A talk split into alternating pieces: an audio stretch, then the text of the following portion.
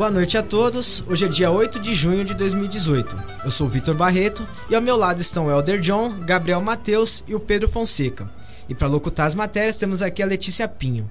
Está começando mais uma arquibancada da editoria de esportes da Rádio Nesp Virtual. É, meu povo, a gente fez uma pausa, mas estamos aqui de volta. Hoje vamos fazer uma apanhada das últimas quatro rodadas do Brasileirão. O programa hoje vai ser um pouquinho mais longo, com bastante debate e bastante informação. E para começar o nosso programa, vamos com um resumão da campanha do São Paulo nas quatro rodadas anteriores. O texto é do Lucas Piccolo. O São Paulo viveu alguns altos e baixos durante essas últimas quatro rodadas do Brasileirão. Na sétima rodada, a equipe paulista conseguiu vencer o América Mineiro fora de casa por 3 a 1, com direito à grande atuação do meia Nenê, que anotou dois gols naquele jogo. Na rodada seguinte, a vítima foi o Botafogo. Os cariocas foram até o Morumbi e viram o trio formado por Everton, Nenê e Diego Souza comandar a quarta vitória do time na competição, que colocou a equipe paulista momentaneamente na liderança. No jogo seguinte, no entanto, a missão era mais complicada e o São Paulo não conseguiu sustentar sua invencibilidade no campeonato. Derrota para o Palmeiras por 3 a 1 de virada no Allianz Parque. Por fim, na última terça-feira, os tricolores receberam o Internacional no Morumbi e, com um time repleto de desfalques, a equipe da casa não conseguiu impor seu jogo e a partida terminou 0 a 0.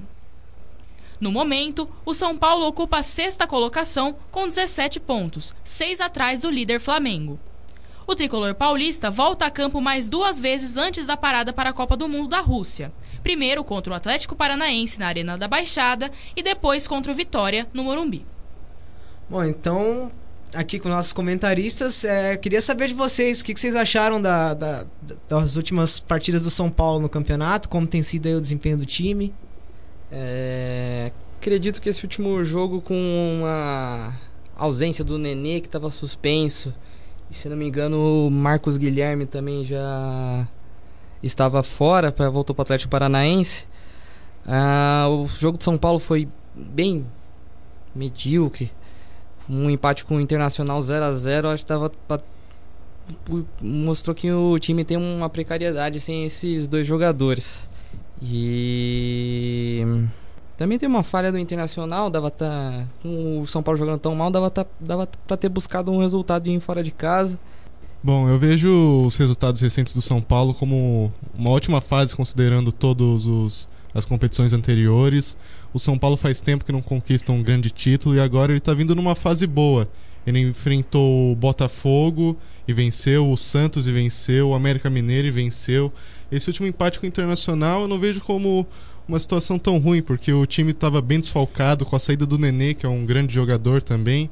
Eu acho que dá para aceitar essa esse empate, esse resultado, mas o time não pode estagnar, ele tem que seguir querendo mais, porque ele está vindo numa boa fase. Só perdeu para o Palmeiras, que também dá para aliviar a situação, porque o Palmeiras também está vindo de bons resultados.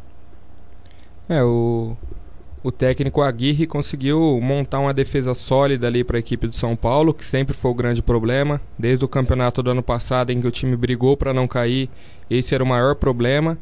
Do, do meio para frente, o time era até qualificado, fazia gols, mas a zaga não conseguia se solidificar. Já nesse ano, o Aguirre trouxe uma proposta de jogo melhor, uma proposta até mais defensiva, com usando mais volantes ali no meio-campo e para frente ele conseguiu trazer de volta o Diego Souza para o time que estava até encostado. Ele trouxe colocou ele de centroavante para jogar. O Nenê muito bem. A contratação do Everton foi muito importante nesse retorno do time à, à boa fase à, à fase de vitórias e essa sequência aí foi até surpreendente, porque o time conseguiu vencer o clássico contra o Santos, venceu o Botafogo, o próprio América Mineiro que vinha bem também e perdeu para o Palmeiras, que é um clássico, e na casa do Palmeiras, que é um lugar que o São Paulo ainda não venceu. Então não, não teve nenhum resultado tão abaixo do esperado para a equipe de São Paulo. O Corinthians trocou de técnico, o Fábio Carilli saiu para os Emirados Árabes e a sequência não tem agradado os torcedores. Bom, vamos ficar agora com o texto do Ivan Gomes. Campanha do Corinthians nas últimas rodadas não empolgam a torcida. Depois de perder o técnico Fábio Carilli, que se despediu rumo à Arábia Saudita, o time agora, comandado por Osmar Loss, segue instável. A campanha nas últimas quatro rodadas foi de baixo aproveitamento, sendo duas derrotas diante do Internacional e Flamengo, uma vitória contra o América Mineiro e um empate na última rodada diante do Santos. Apesar do momento ruim e da pressão da torcida em cima do técnico Osmar Loss, o presidente André Sanches garantiu o técnico no cargo. Antes da pausa para a Copa do Mundo, o time alvinegro tem mais dois jogos para realizar. No sábado, o time recebe o Vitória na Arena Corinthians e quarta-feira vai até Salvador enfrentar o Bahia. Até o momento, o Corinthians está na nona colocação com apenas 15 pontos. Bom, agora vamos ficar com os nossos comentaristas para comentar um pouquinho dessas últimas rodadas do Corinthians, que veio do empate com o Santos. É um joguinho amarrado, sem muitas, é, muitas emoções, vamos dizer assim. E queria saber de vocês aí, vocês assistiram o jogo, como é que foi na avaliação de vocês? Bom, eu acho que esse resultado mostra muito bem como está a situação do Corinthians. Eles ainda estão tentando encontrar um novo jeito de jogar após a saída do Carriri. O Osmar está enfrentando uma bucha porque agora ele está a cinco jogos sem vencer. Ah, perdão, ele teve apenas um, uma vitória em cinco jogos, contando jogos da Libertadores, e está mostrando como o time não funciona tão bem sem o, o desempenho bom dos seus meios de campo porque na, nos últimos cinco jogos do brasileiro, apenas dois gols foram dos atacantes. E os dois foram gols do Roger. Os outros gols foram do meio de campo. E nessa última partida, essa, essa esses jogadores dessa posição não conseguiram atuar tão bem. Acredito que nesse último jogo do Corinthians contra o Santos, o empate foi um bom resultado para os dois times. Mas acho que desde a derrota contra o Inter na sétima rodada, o time acabou se desencontrando um pouco, o 2 a 1 com uma virada no, uma viradinha no final, com o erro do lateral. Mas eu acho que o Corinthians tem ainda muito potencial para seguir lutando por o bicampeonato brasileiro. Acho que se o, o técnico Osmar Loss conseguisse encontrar a primeira vez como, como técnico, talvez o time consiga disputar o título sim. É, muito se foi falado das contusões que, que ocorreram no, no time do Corinthians, no elenco. O Jadson saiu, o Ralph, o Cleison, o René Júnior também. Só que eu acho que não é desculpa para as atuações do time, até porque o técnico Osmar Loz vem mexendo muito mal na equipe, principalmente na segunda etapa. É, eles falam que o Pedrinho não pode jogar 90 minutos, mas pode jogar 83. Isso eu não consigo entender, não entra na minha cabeça. E ele continua insistindo com jogadores do, do nível do Casim, colocando Emerson Sheik para resolver, Marquinhos Gabriel, que são jogadores que já provaram que não, não, não dão resultado na equipe do Corinthians.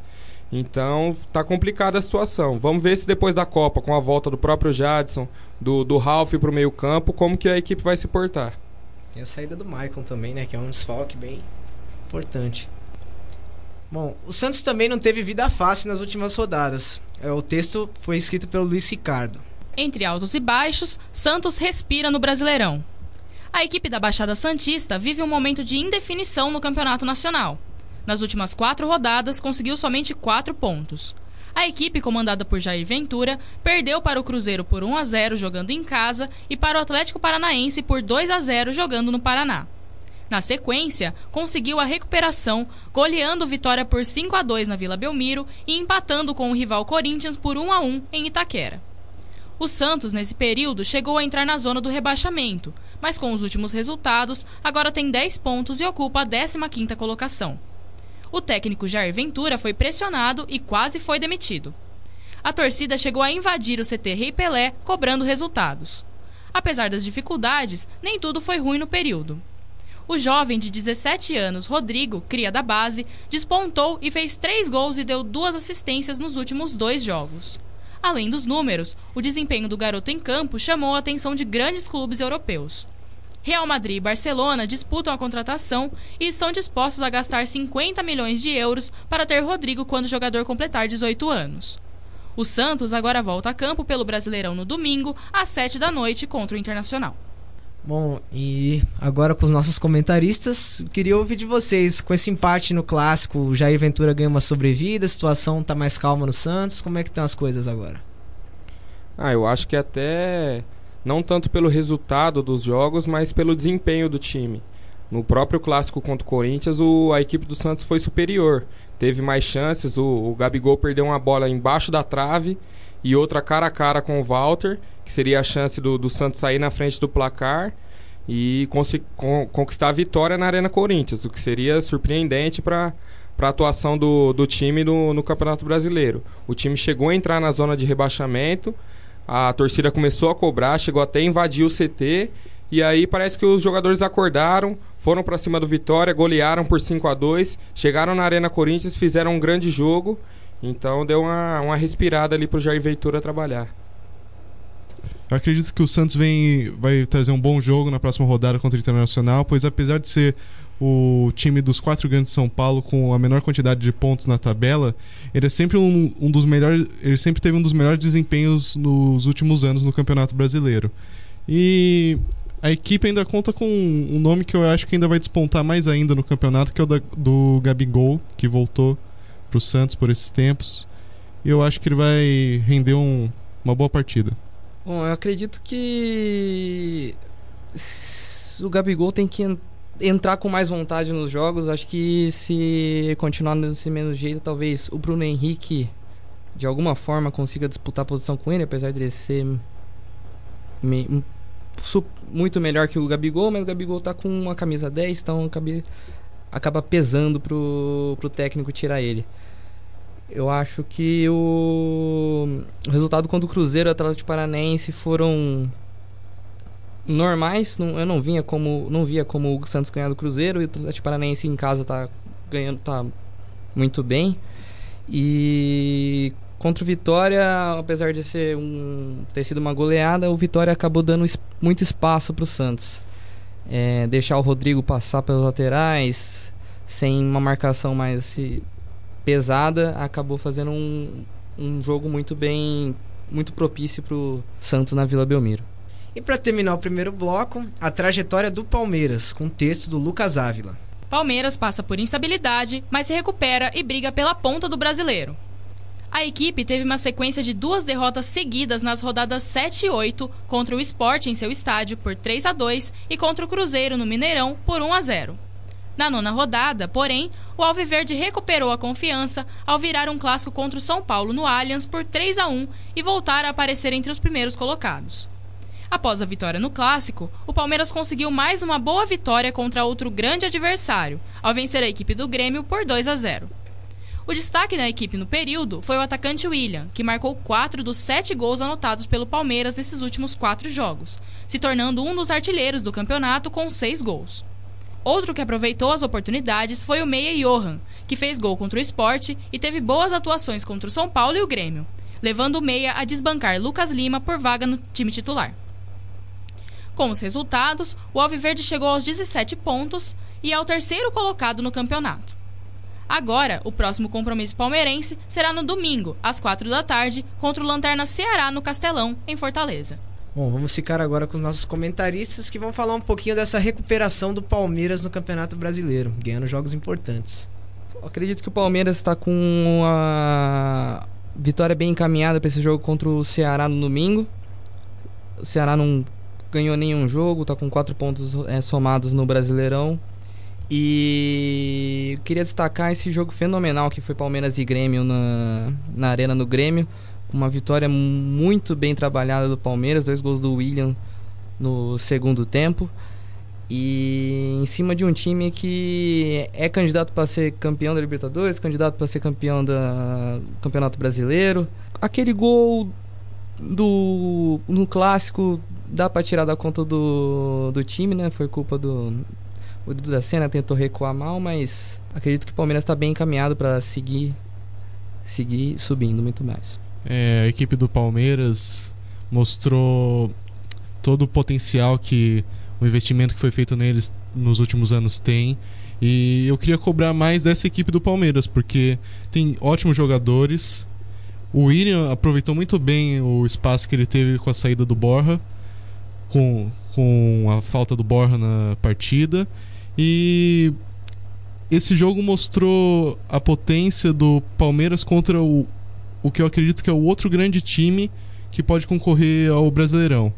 O Grêmio pode concorrer contra todo em todos os outros campeonatos ao título, mas acho que no Brasileiro ele e o Palmeiras estão equiparados pela potência dos times. É, a equipe do Palmeiras que fez a melhor campanha da primeira fase da Libertadores, foi muito bem. Só que ainda fica aquele resquício do, do Campeonato Paulista, que jogou muito bem também, só que perdeu para o rival Corinthians. E entrou no Brasileiro com essa mesma mentalidade. O time joga muito bem, só que na hora da decisão, na hora do vamos ver, parece que o, os jogadores tremem, não encaixa o time. E até por isso mesmo a torcida cobra o Roger. E aí no clássico contra o São Paulo, que era um jogo decisivo, porque o São Paulo era o único clube que não havia perdido ainda no campeonato, o time respondeu muito bem. Saiu atrás no placar, conseguiu a virada e logo na sequência do campeonato já teve outro jogo duro, que é contra o Grêmio, como o Pedro citou, outro grande é, candidato ao título, não só do brasileiro como da Libertadores, e o time conseguiu ir lá, jogou muito bem, venceu por 2 a 0 com os dois gols do William e mandou duas bolas na trave. Então, o que corresponde é que o time jogou muito bem, praticamente dominou a equipe do Grêmio em sua arena. Então, parece que o Roger está conseguindo encaixar as peças ali. Ele tirou o Lucas Lima, colocou o Johan, que está respondendo muito bem ao time, que era o armador que faltava ali para a equipe do Palmeiras. E parece que agora o time do Palmeiras vai continuar crescendo bastante. E assim encerramos nosso primeiro bloco. Voltamos já!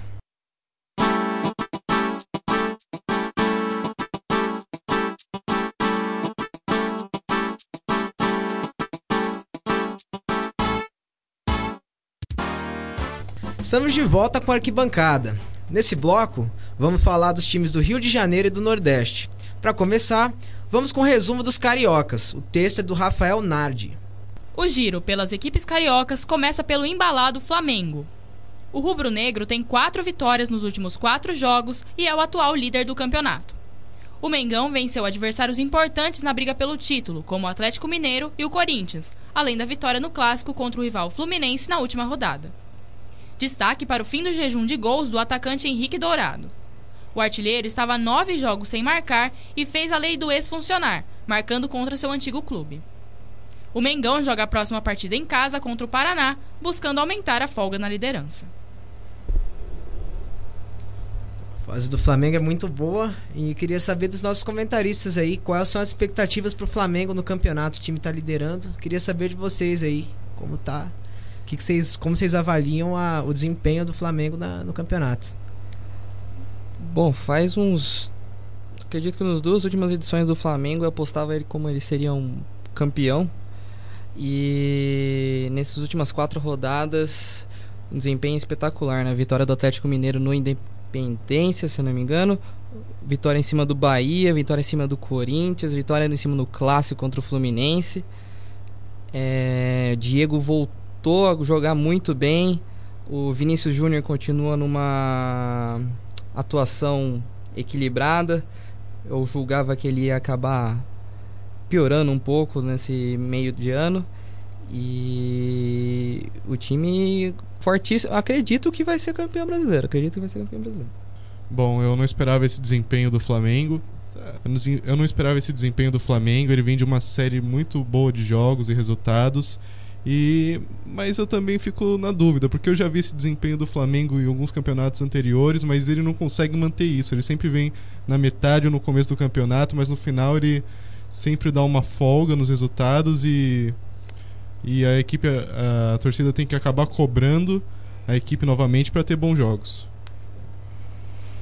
É, o caso do Flamengo é até meio parecido com o do Palmeiras, em que Ano passado o time chegou na final da Sul-Americana, mas não venceu. E a torcida cobrou esse alto investimento, contratações como o Diego, próprio Everton Ribeiro, o Henrique Dourado, que ano passado foi artilheiro do campeonato, chegou para a equipe e não conseguiu corresponder, estava nove jogos sem marcar, conseguiu fazer um gol de pênalti agora no clássico contra o Fluminense. E também até é o, o técnico, que é um técnico interino, que havia muita pressão em cima dele e ele conseguiu encaixar uma formação muito boa. Ele fez um meio campo com um volante, um primeiro volante de marcação, o Paquetá, o Diego e o Everton Ribeiro. Na frente com dois atacantes, que era o Vinícius Júnior e o Henrique Dourado. Que é uma formação que está dando muito certo e o time vem dominando o Campeonato Brasileiro. Já o Vasco passa por variações no brasileiro. Com apenas uma vitória nos últimos quatro jogos, o sinal de alerta ligou em São Januário. O pedido de demissão feito pelo técnico Zé Ricardo após a derrota no clássico para o Botafogo, na rodada 9, abalou a equipe, que busca se reafirmar. O gigante da colina mostrou reação na partida seguinte, empatando com o Cruzeiro fora de casa no Mineirão. O próximo confronto do Vasco é contra o vice-líder Esporte em São Januário. O Cruz Maltino ocupa a 13ª colocação. Situação complicada no Vasco. Queria ouvir de vocês como que quais são as expectativas para o Vasco. Será que o, o, time consegue se segurar mesmo sem a, o treinador, né, com a saída do Zé Ricardo? É, o time já não vinha muito bem no até no Campeonato Brasileiro e na Libertadores também o time ficou em terceiro colocado no grupo, conseguiu a classificação para a Sul-Americana, mas não era o que a torcida esperava. E agora com a saída do, do Zé Ricardo fica pior ainda para a equipe, que já não tinha um padrão de jogo. E agora vamos ver com, com o técnico interino que, que, qual contratação que a diretoria vai trazer ou se vai manter essa tendência do futebol brasileiro de bancar os técnicos interinos para ver como que eles conseguem manter o time no campeonato. É... Surpreendente também o resultado dessa última rodada do Vasco, conseguiu arrancar um empate em cima do Cruzeiro lá no Mineirão. Importante constatar que o time está em 13 terceiro, mas tem um jogo a menos que é, seria contra o Santos, né, que foi adiado para depois da Copa, então supostamente com os três pontos, supondo que o Vasco ganharia, o Vasco estaria em nono, né, na frente até do Corinthians. Acredito que não vai buscar o campeonato por esse meio de tabela, não, não depois da Copa não vai resolver muita coisa.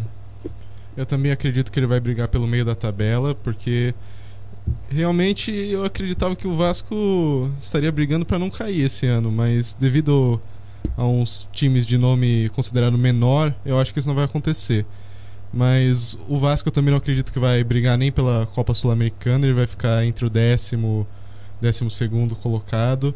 E eu gostaria de ver essa aposta do Elder em em técnicos interinos, porque a longo prazo isso pode fazer muito bem para as equipes de futebol brasileiro que ficam trocando de técnico a cada três derrotas quando não alcançam o resultado é, muito cedo. Eu gostaria de ver as equipes bancando mais os técnicos, como está sendo o caso do Corinthians, que bancou o Carrilli e agora está bancando o Loss, mesmo que com resultados não tão bons no último caso. O Botafogo vive altos e baixos na competição. O retrospecto é variado, empatando com o Vitória em casa, perdendo do São Paulo fora, ganhando o clássico contra o Vasco fora e tropeçando em um 0 a 0 com o Ceará dentro de casa. Na tentativa de se firmar no campeonato, o Fogão vai à Bahia enfrentar o tricolor de aço na próxima partida. O destaque botafoguense vai para o goleiro Jefferson, que na última rodada se tornou o terceiro jogador com mais partidas pelo clube. E aí, o campeonato do Botafogo, como tá sendo? O que, que vocês esperam? Você acha que o próximo jogo, vocês acham que o próximo jogo contra o Bahia o Botafogo pode vencer? Eu acredito que o Botafogo pode vencer sim. Ele estava vindo com os resultados que estavam me surpreendendo. Eu acho que entre os entre os grandes do Rio, eu acho que ele vai trazer uma surpresa nesse campeonato. Tirando o Flamengo, que já está na primeira colocação, eu acho que o, o Botafogo vai surpreender. É, contra o Bahia lá em Salvador. O Bahia costuma deu um trabalho para São Paulo, ganhou do Santos lá em Salvador.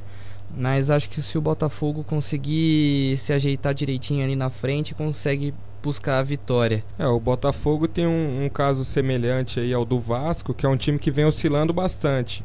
Conseguiu vencer o, o clássico contra o próprio Vasco, porém empatou em casa contra o Ceará, que é um time que não venceu nenhuma ainda no campeonato.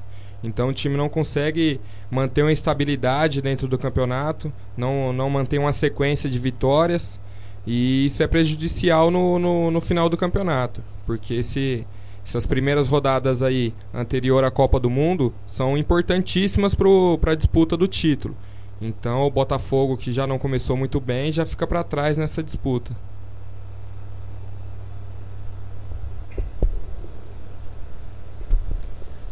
Por final, o Fluminense está tentando se recuperar. O tricolor carioca busca a recuperação após duas derrotas seguidas, uma para o Paraná por 2 a 1 e outra para o rival Flamengo por 2 a 0. Sofrendo com muitos desfalques, o técnico Abel Braga vem passando por dificuldades para escalar o time. Sua principal dupla de ataque, Pedro com 5 gols no campeonato e Marcos Júnior com 2, ficaram fora do clássico contra o Flamengo e também vão estar fora da próxima partida. Com esses desfalques, Abel vai encontrar problemas para escalar o time para o próximo confronto. Visando sair do décimo lugar, o Flu tem parada dura contra o Atlético Mineiro fora de casa, no estádio do Independência. Bom, agora com os nossos comentaristas. E aí, o Fluminense sentiu os desfalques no clássico contra o Flamengo? Queria saber de vocês.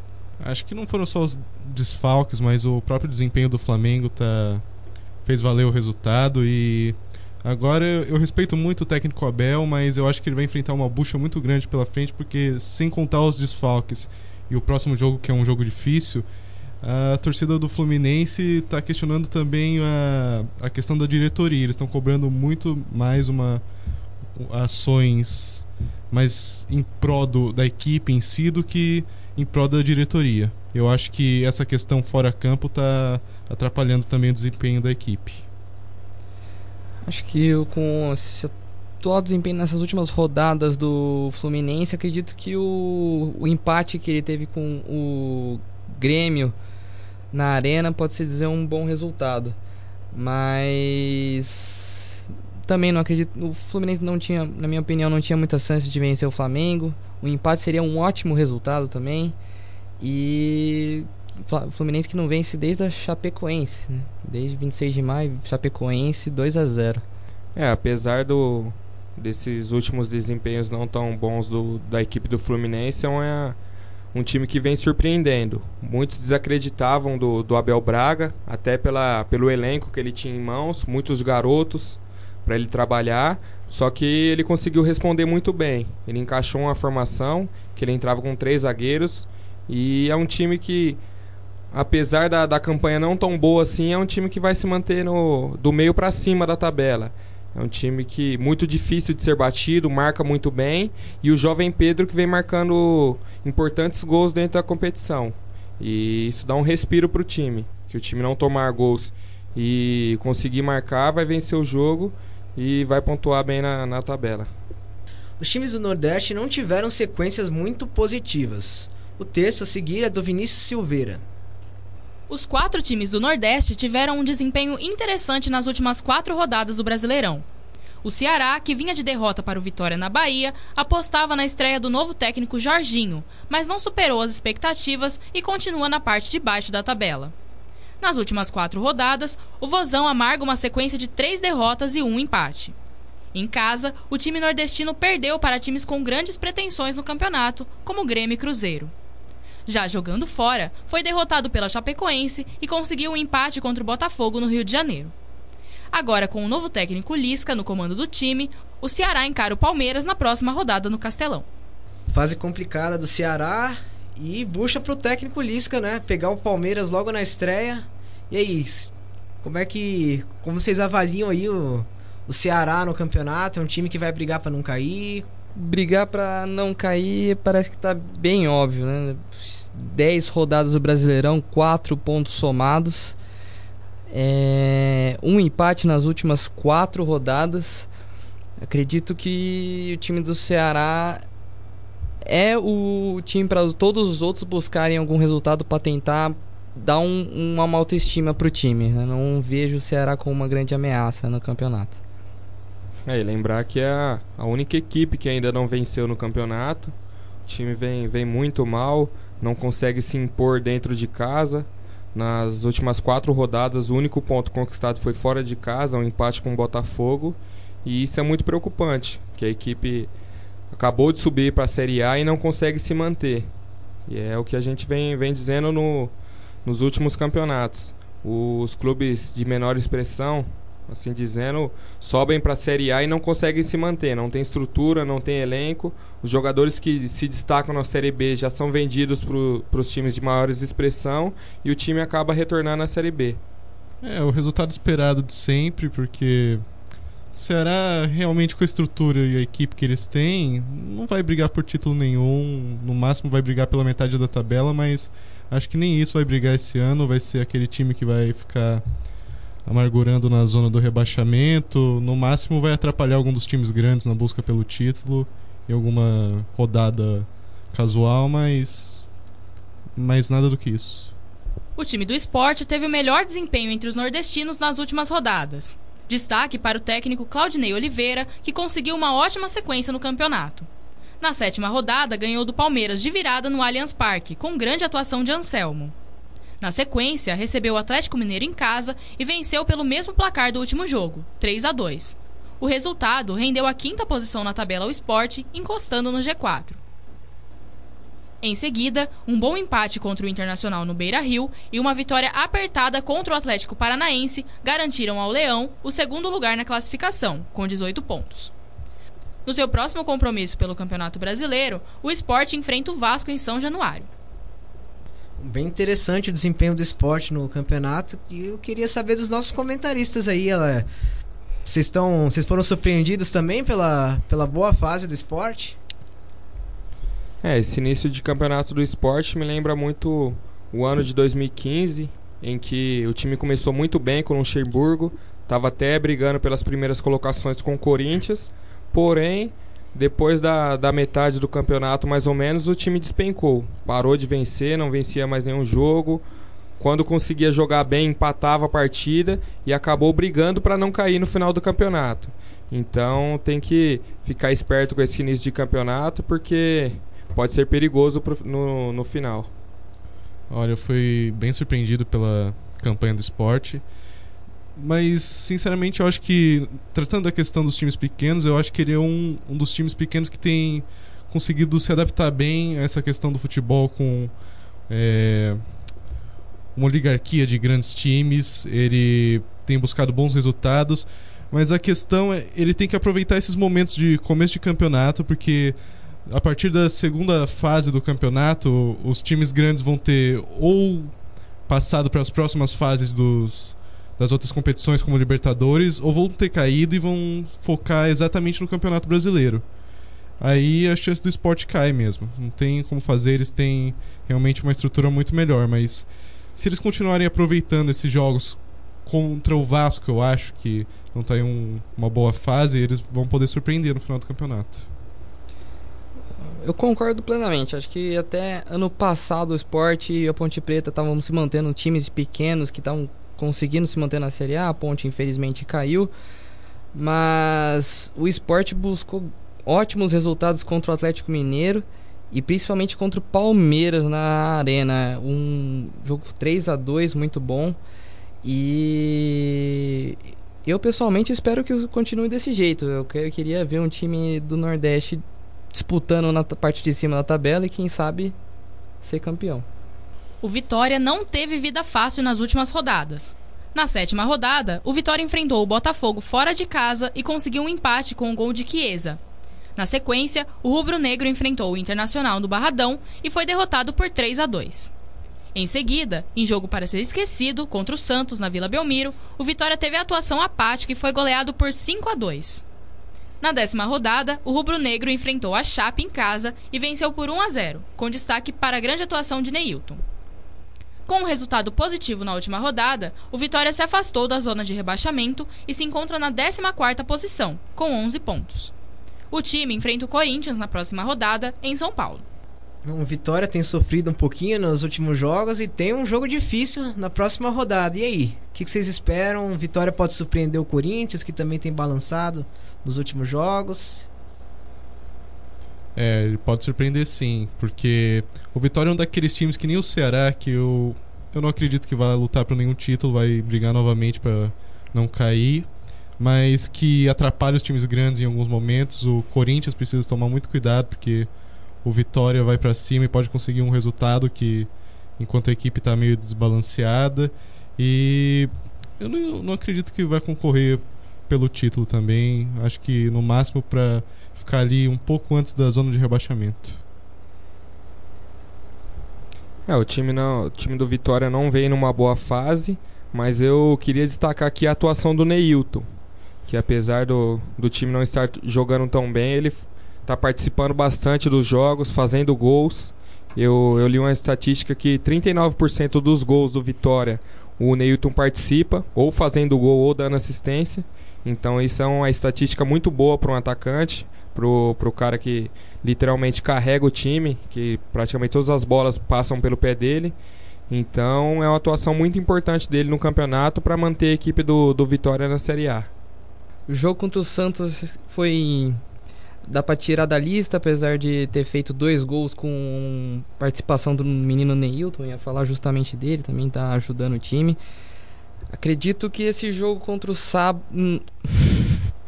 Acredito que esse jogo contra o Corinthians no sábado vai tem como surpreender mais por um desequilíbrio das duas equipes do que mérito de uma ou mérito de outra. Acho que se acabava sendo vitória do Corinthians, vitória do próprio Vitória, é, não, não vai ser mérito de uma equipe ou de outra. Vai ser apesar do, vai ser por falta de qualidade nesses últimos resultados dos dois times.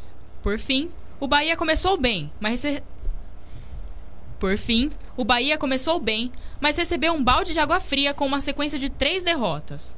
Pela sétima rodada, o tricolor recebeu o Vasco na Arena Fonte Nova e ganhou por 3 a 0, escapando do Z4 do Brasileirão. Destaque para Regis, que entrou no segundo tempo, deu assistência para o gol de Zé Rafael e ainda fez o terceiro. Em seguida, o tricolor foi derrotado pelo Flamengo no Rio de Janeiro e pelo Grêmio na Bahia, voltando para a zona de rebaixamento. Pela décima rodada, o tricolor enfrentou o Paraná e foi derrotado por 1 a 0. O resultado levou o Bahia à vice-lanterna do campeonato. Na próxima rodada, o Bahia recebe o Botafogo na Arena Fonte Nova. Preocupa a situação do Bahia no campeonato? O time que perdeu aí do Paraná, que era um, também tava, era o lanterna da competição, Queria saber de vocês o que, que vocês acham, é, o que, que vocês projetam aí para os próximos jogos do Bahia. O Bahia nas primeiras rodadas teve me surpreendeu bastante, né? Vitória com o Santos foi difícil o jogo para o São Paulo lá na na Fonte Nova, mas essas últimas quatro rodadas somando apenas contra o Vasco, é, essa derrota contra o Paraná realmente acredito vai pesar, vai pesar bastante pro time. E mas as outras duas derrotas não tem como considerar, né? Flamengo e Grêmio não, também não, não tinha muitas chances pro Bahia, mas acredito que o Bahia tem chance de dar a volta por cima. É um, acredito que tem um pouquinho de potencial assim o time. É, realmente teve uma queda de desempenho do Bahia. Eles deviam ter aproveitado o jogo contra o Paraná, que, o, que vai cobrar muito deles no futuro, porque eles já lutam para não cair no momento. E eu acho que, considerando que eles ainda vão pegar outros times de grande qualidade, esse jogo vai pesar muito. Eles já perderam. Os últimos resultados até são compreensíveis, considerando o escalão dos times, mas o Bahia tem que aproveitar esses jogos porque ele sempre está com essa ameaça de zona de rebaixamento e vai cobrar. É, o time do, do Bahia foi muito elogiado ano passado, até pela questão do meio-campo, que jogava o René Júnior o Zé Rafael. Era um time que surpreendeu bastante com as atuações, o time jogava muito bem, só que esse ano não está conseguindo repetir o feito. O time não, não tem um padrão de jogo muito bem definido, em casa não se impõe, até no jogo contra o, contra o São Paulo, o time abriu é, saiu na frente do placar duas vezes e sofreu empate. Então você vê que o time oscila bastante dentro do, de uma partida. O jogo contra o Paraná era até que um, um, confronto direto, já que o Paraná tinha seis pontos e o, e o Bahia tinha oito. E, o, e a equipe não conseguiu se impor mais uma vez. Acabou perdendo e agora está na vice-lanterna do campeonato. Mas talvez esse jogo contra o Botafogo possa fazer diferença, porque o Botafogo também não está numa boa fase e a equipe pode aproveitar dele para conseguir é, melhorar a condição psicológica e técnica. Vamos então ao nosso terceiro e último bloco.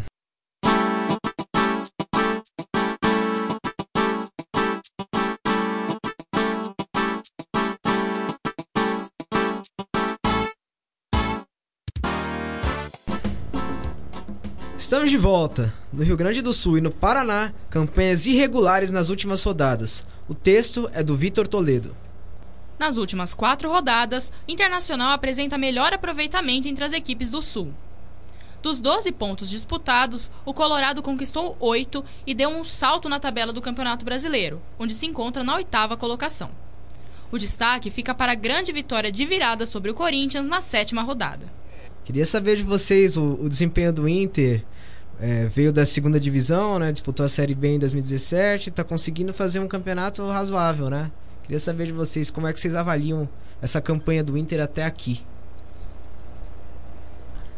É, o Inter entendeu a, a importância dessa volta dele à Série A. O time nunca havia sido rebaixado e ocorreu esse feito no ano 2016. Disputou a Série B em 2017, não foi campeão, o que ficou uma pulga atrás da orelha ali para a torcida. Como que será que o time vai se desempenhar na Série A? Só que o time está saindo bem, apesar de não, não, não ser um time muito vistoso a se assistir. É um time que, que joga bem recuado e joga praticamente por uma bola. O time do Inter entra com três volantes e libera mais os laterais para jogar, que foi a forma que o técnico encontrou para disputar a Série A e, querendo ou não, vem dando resultado. E é isso que o Inter apresenta no, no Campeonato Brasileiro. Apesar de uma vitória do Corinthians por um erro do corintiano, né? Acho que o Inter consegue Acho que o, Inter, o Internacional consegue. Vai, ele vai conseguir lutar por resultados melhores, vai. Acho que vai ganhar jogos importantes. E acredito que a vinda do Zeca, né, do Santos, vai aderir bastante para a equipe, né? Um, é um lateral que eu acho muito bom. E nessa época de necessidade, o Internacional soubendo aproveitar bastante ele, vai conseguir se encaminhar para parte mais de cima da tabela, né? Apesar da queda do time, o ele tem voltado e tem mostrado o peso da camisa, porque ele pode estar jogando só por uma bola, mas ele está jogando para ganhar. Ele está jogando pelo resultado, ele não está com medo, mesmo com o time não sendo equivalente aos seus rivais, ele está jogando para ganhar. Como foi o caso do Corinthians também muitas vezes na reformulação, que apostava na defesa e depois jogava por uma bola para vencer. Mas os times não podem esquecer que o Internacional é um, um time de história, um time de camisa de muito peso, que pode é, mudar a história do campeonato. E a torcida ajuda bastante também. A torcida ajuda.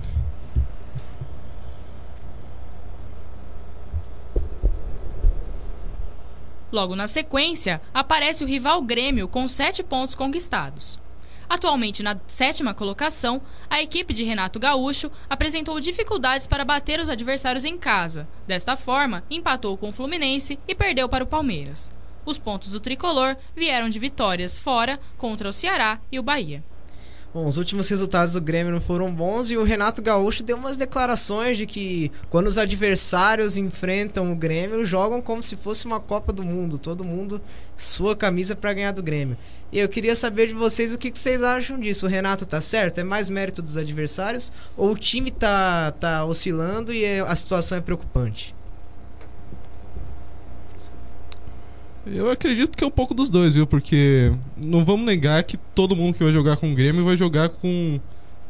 tentando o melhor desempenho possível, porque é o time a ser batido no campeonato pelo, pela questão da estrutura e pela questão do, da equipe. É um, é um pouco de prepotência, é, mas é verdade por enquanto. Só o Flamengo tem mostrado uma superioridade ao Grêmio e o Palmeiras, que também tem um ótimo elenco. É, o Grêmio é o atual campeão da Libertadores. Então todo mundo que vai jogar quer vencer, quer convencer para mostrar que, pô, a gente venceu o Grêmio. Então é um resultado muito importante. Porém, também concordo com o Pedro. É um pouco de, de prepotência do, do, Renato Gaúcho, está tirando um pouco da responsabilidade do, do time dele. Assim como foi ano passado, que ele priorizou a Libertadores e deixou o Campeonato Brasileiro de lado, ele deu o aval pro Corinthians ser campeão. Ele falou: não quero disputar com o Corinthians, eu quero. O meu foco é a Libertadores. E esse ano é a mesma coisa. Parece que ele não, não quer focar no brasileiro, ele quer continuar na Libertadores porque para ele o brasileiro não tem peso.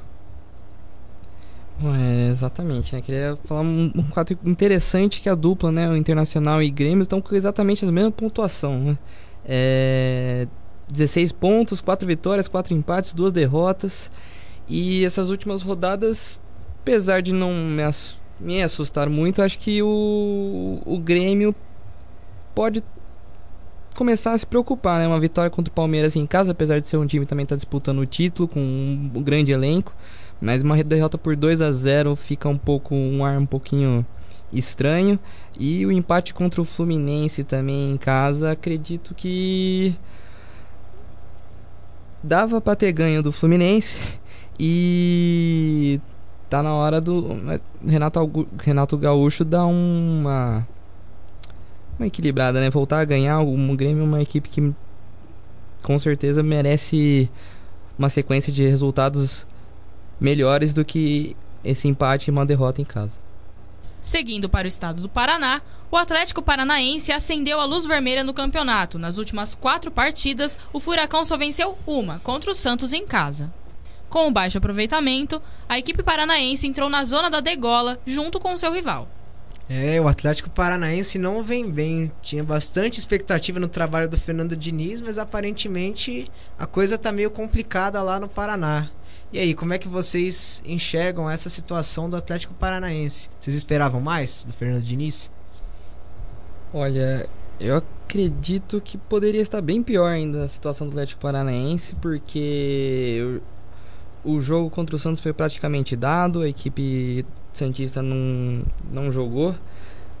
É, foi controlado, todos os dois tempos foram totalmente controlados pelo Atlético Paranaense. E a equipe não, também não está com um bom elenco. Né? Não, não, não pode se dizer que é um time que vai buscar posição de oitavo para cima, zona da Libertadores, não chega muito perto. Poderia estar bem pior a situação do Atlético.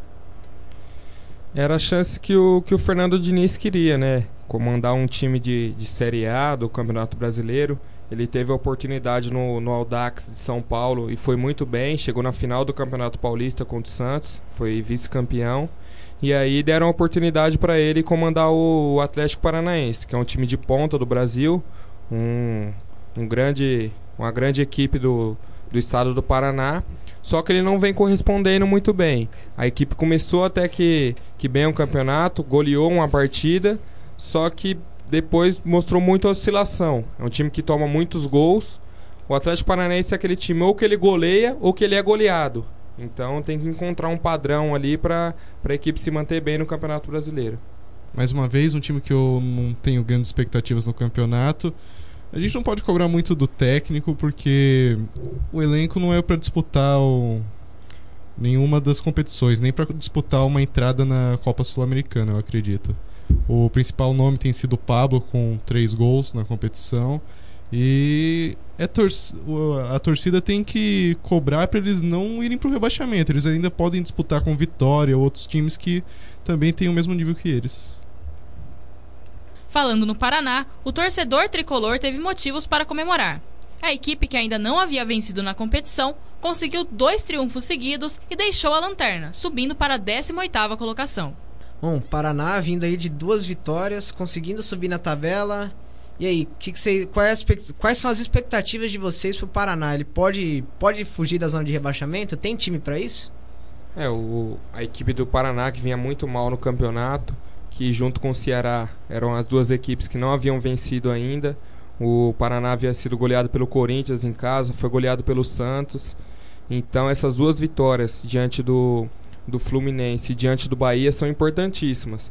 Apesar de serem vitórias pelo, pelo placar mínimo, que é a diferença de 1 a 0, que foi o jogo contra o Fluminense foi 2 a 1, diferença de um gol, e contra o Bahia de o, a vitória por 1 a 0, são vitórias importantíssimas para o time. Não dá para esperar uma atuação de gala do, do, do, Paraná.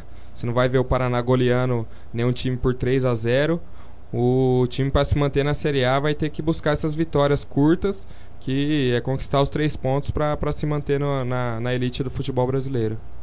É como o caso do Inter, né? Eles vão jogar pela chance que eles tiverem. Você não pode esperar um grande campeonato do Paraná, mas eles vão lutar para conseguirem o máximo que, que der. O... Nesse momento, no entanto, eles não estão conseguindo grande coisa. Bom, acredito que essa fase de duas continuar vitórias do Paraná vai. Peraí. Acredito que o Paraná não vai conseguir mais algumas vitórias consecutivas, né? A próxima equipe que vai enfrentar o Flamengo no Maracanã. Nem se fosse no próprio estádio do, Para... do... do Paraná, acredito que a equipe teria alguma chance de ganhar. Mas acho que desde o empate contra o Atlético Paranaense no clássico, a equipe vem tentando demonstrar alguma reação, mas não vai conseguir alcançar, não vai alcançar, não vai chegar muito longe no Brasileirão. Para encerrar, vamos com os retrospectos dos times de Minas Gerais e da Chapecoense. O texto é do Lucas Gervásio. Em Minas, o América perdeu três dos últimos quatro jogos nas rodadas do Campeonato Brasileiro e está na 11ª colocação com 13 pontos. Pela sétima rodada, recebeu o São Paulo em casa e perdeu por 3 a 1, com direito a um belo gol de falta do camisa 7 tricolor, Nenê. Na rodada seguinte, foi até a Arena Corinthians e sofreu mais uma derrota. Dessa vez por 1 a 0, com gol do meia Jadson. O jogo marcou a primeira vitória de Osmar Ló sob o comando do Corinthians. Pela nona rodada, recebeu o Atlético Paranaense no Independência e conseguiu uma reação. Vitória por 3 a 1 com dois gols do camisa 10 Serginho. Ontem, em jogo válido pela décima rodada, jogou como mandante no clássico com o Atlético e amargou mais uma derrota, 3 a 1 para o Galo. Mais um caso de um time que subiu da Série B para a Série A, um time considerado de menor expressão, mas o América, apesar dos últimos resultados, até que tá indo bem, né? Eu queria saber de vocês como é que vocês veem o Campeonato do América, é um time que vai conseguir se manter na Série A. Queria ouvir de vocês. O América tá surpreendendo muito para mim, porque brigar pela metade do campeonato, eu achava que ele ia estar tá na zona de rebaixamento também, mas ele tá tendo ótimos resultados contra times considerados grandes e eu, eu espero que ele continue assim. Mais um, um exemplo de time que está conseguindo se adaptar ao futebol que um futebol considerado oligárquico, cheio de times concentrados. É, acredito que nas últimas edições em que o América Mineiro disputou a Série A do Brasileirão, não tem alcançado uma posição tão alta assim, no 11 primeiro lugar, e dormiu essa rodada em 11 primeiro lugar. Acredito que o time na próxima rodada vai enfrentar o Grêmio. Pode sofrer uma derrota. Mas acredito que dá, dá para acreditar que o time vai continuar. Vai não Espero que não brigue por rebaixamento. É um time que eu gosto bastante. Após a vitória do contra em cima do Atlético Paranaense, quem sabe buscar mais uma reação na, na, na tabela. É, eu queria destacar aqui também o, o técnico Anderson Moreira, que a diretoria do, do América deu oportunidade para ele de ter uma sequência de trabalho, desde o do campeonato do ano passado da Série B, em que ele foi o campeão com o América. Ele chegou esse ano, come, teve um início muito bom com o América, principalmente jogando no, Independência, que é a casa do, do time, que é o que a gente sempre pede para os times de menores expressão que apesar de, de não jogarem tão bem assim fora de casa, dentro de casa tentar se impor para conquistar os pontos e se manter na Série A. E foi isso que o América começou fazendo. Porém, nessa última sequência de quatro jogos, perdeu em casa para São Paulo e perdeu para o Atlético Mineiro no Clássico. Então tem que ligar o sinal de alerta aí, porque jogar em casa é importantíssimo. No lado da Toca da Raposa, o Cruzeiro conseguiu uma boa campanha nos últimos quatro jogos do Brasileirão: três vitórias e um empate. Em jogo válido pela sétima rodada, o time celeste foi até o Pacaembu e bateu o Santos por 1 a 0 com gol do volante Bruno Silva. Em sequência, recebeu o Palmeiras no Mineirão e mais um triunfo, 1 a 0 com gol marcado por Rafael Sobis. No jogo seguinte, embalou a terceira vitória consecutiva, vencendo fora de casa o Ceará pelo mesmo resultado, 1 a 0. E nesta quarta, teve sua boa sequência freada pelo Vasco da Gama, empate em 1 a 1 dentro do Mineirão. O Cruzeiro ocupa a quinta colocação com 17 pontos e apenas 7 gols marcados em 10 jogos pelo campeonato.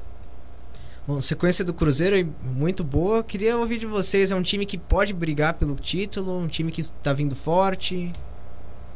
É, o atual campeão da, da Copa do Brasil se classificou na Libertadores para a segunda fase. Então o Cruzeiro mostrou que o, que o trabalho do técnico Mano Menezes está sendo bem feito por lá.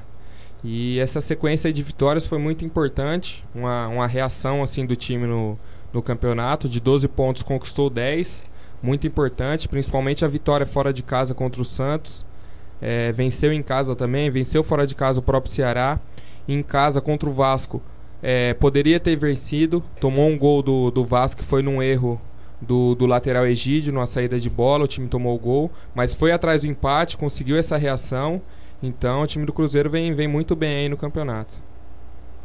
É, a equipe do Cruzeiro está sendo um bom exemplo de como uma equipe pode se comportar em duas competições diferentes, levando em conta a Libertadores, que o Helder comentou, e no Brasileiro, porque você vê muitas equipes desistindo de uma para poder competir na outra, como é o caso do Renato Gaúcho também, que fez aquele comentário, mas o, o Cruzeiro vai concorrer pelo título, acredito, mesmo estando em outra competição.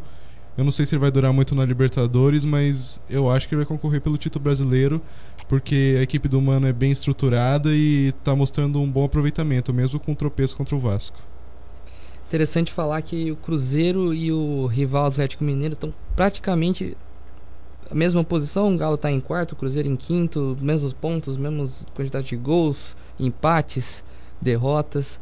Mas o Cruzeiro volto a repetir também que, ah, que nem o Flamengo faz umas duas edições do Brasileirão que eu apostaria como um grande candidato ao, ao, ao título.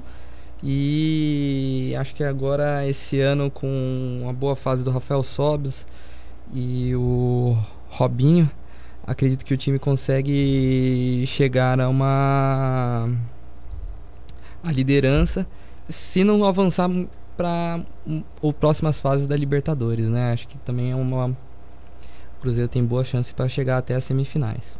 Já o Atlético não apresentou boa campanha nas últimas quatro partidas válidas pelo campeonato e não conseguiu manter a liderança, mas ainda ocupa as primeiras colocações. Na sétima rodada, recebeu o Flamengo no Independência e perdeu por 1 a 0, com gol marcado por Everton Ribeiro. Na rodada seguinte, foi até a Ilha do Retiro e amargou mais uma derrota, 3 a 2 para o esporte, em um jogo marcado por duas viradas de placar. O time buscou a recuperação no jogo seguinte contra a Chapecoense dentro de casa, mas acabou amargando mais um tropeço, empate em 3 a 3 com um lance polêmico no final que prejudicou o time atleticano. A reação só veio com a vitória no clássico de ontem sobre o América por 3 a 1 e a boa atuação de Roger Guedes com duas assistências. O Atlético ocupa a quarta colocação no campeonato com 17 pontos em 10 jogos. Bom, Atlético Mineiro mais, mais um caso de time que apostou no, no treinador interino, né? Que é o Thiago Largue. E eu queria saber de vocês, como é que vocês veem o trabalho dele até aqui? O time está numa boa colocação. Queria saber o que, que vocês, como vocês avaliam o desempenho do Atlético até aqui.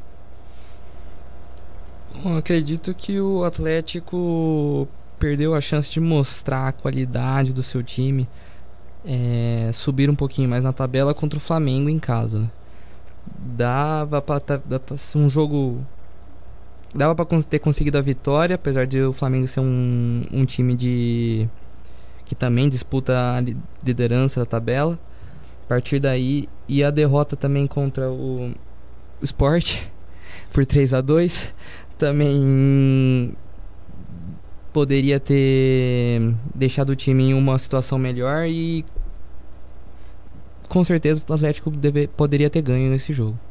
Bom, acredito que o Atlético perdeu uma grande chance, porque considerando que ele não está em nenhuma outra competição, ele, ele e o Flamengo são os times que têm mais chance de ganhar o brasileiro sem considerar o Grêmio e o Palmeiras, para mim.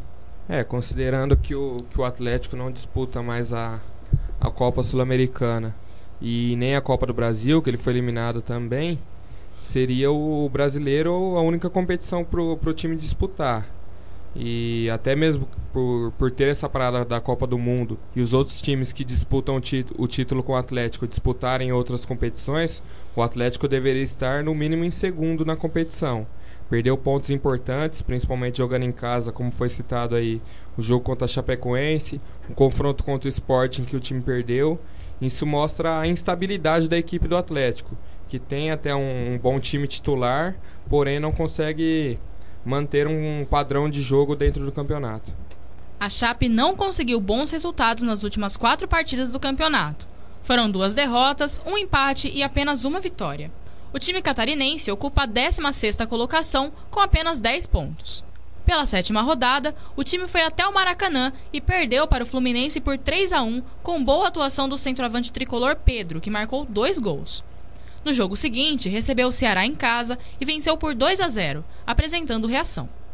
Após a vitória, foi até Belo Horizonte, onde empatou em 3 a 3 com o Atlético Mineiro e freou nos 10 pontos. Nesta última rodada, foi até o Barradão e perdeu por 1 a 0 para o Vitória com um belo gol de Neilton. Mais um time aí que está correndo risco de rebaixamento, né? É, eu queria ouvir de vocês é, a projeção de vocês para o campeonato da Chapecoense. Tem time para eles têm um time suficientemente bom para ter uma reação ou vocês acham que eles vão ficar por ali mesmo? Acredito que a Chape consegue surpreender, né? Após eliminar o Atlético Mineiro na Copa do Brasil, é, arrancou um empate contra o próprio Atlético Mineiro em é, fora de casa. É um time para continuar surpreendendo os grandes nesse, nessa edição. E é uma equipe também que faz algumas edições desde que subiu que todo mundo apostava para cair e continua se mantendo na Série A, né? Eu não acho que ela vai brigar por nenhum título ou classificação para os campeonatos, mas eu acho que ela, que ela não vai cair esse ano também não, porque a Chape não é um dos melhores times do Brasil, mas ela sempre most se mostrou consistente contra times grandes. Ela nem sempre tem ótimos resultados, mas ela consegue surpreender. É, o time da, da Chapecoense, é, desde que subiu, se manteve na Série A. Isso é importante para a manutenção da equipe.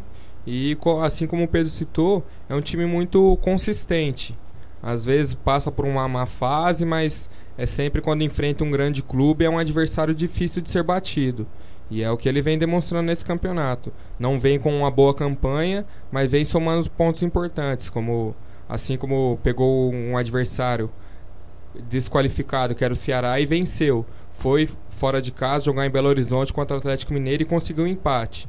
Já na última rodada, um confronto contra o Vitória fora de casa, perdeu. Então é uma campanha que oscila bastante, mas que o time vem somando pontos importantes para a manutenção na, na elite do futebol brasileiro. E é isso. Assim encerramos mais um Arquibancada. Voltaremos na semana que vem para debater as últimas rodadas antes da pausa para a Copa do Mundo.